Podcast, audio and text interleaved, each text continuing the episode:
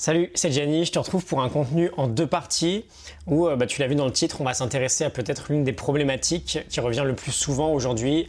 J'ai l'impression que ma vie n'a pas trop de sens, j'aimerais faire quelque chose de plus impactant, mais j'ai du mal à euh, savoir quoi, à identifier mes passions, comment je peux faire. Et c'est vrai que sur cette question-là, on parle beaucoup du pourquoi, mais plutôt rarement du comment. J'ai pas mal de personnalités qui me viennent en tête quand on parle de la question du sens, notamment euh, Abraham Maslow qui a écrit la pyramide des besoins et qui nous explique même que le besoin de s'accomplir est essentiel. C'est celui qui est situé au sommet de cette pyramide. Il nous dit ce qu'un homme peut être, un homme doit être.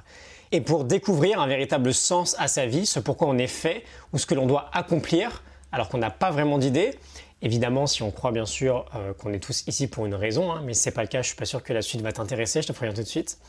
C'est un travail sur soi qu'il faut faire. Sur le long terme, on découvre rarement un sens à notre vie en un claquement de doigts.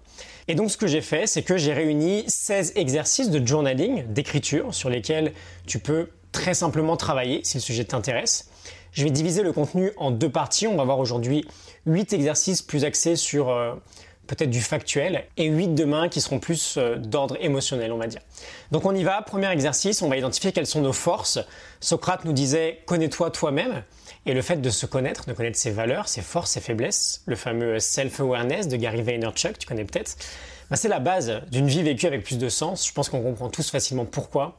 Et donc, j'ai un test à te proposer, si tu l'as pas encore fait, que tu vas trouver sur viacaractère.org, je te mettrai un lien en description, qui est disponible en français, et qui va t'aider à découvrir quelles sont euh, tes, vertus, quelles sont les vertus que tu exprimes le plus euh, dans ta vie, dans ton quotidien, quelles sont tes forces de caractère?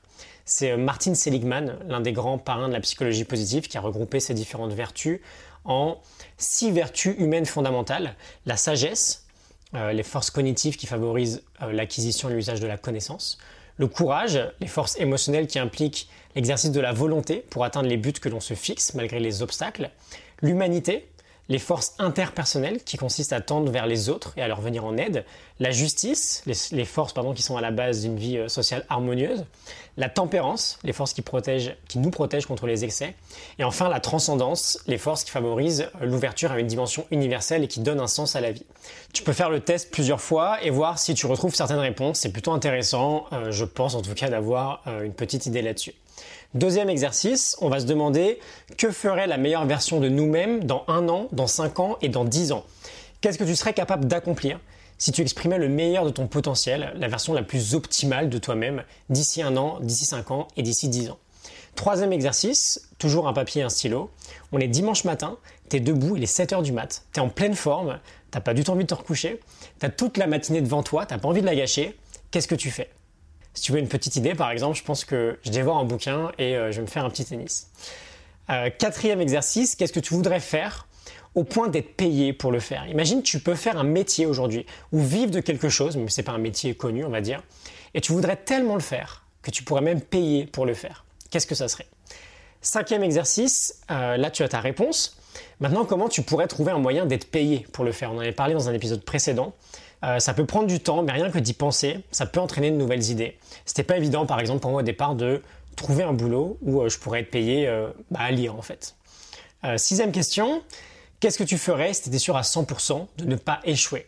La peur de l'échec, c'est souvent l'obstacle le plus important vers la réalisation de nos rêves.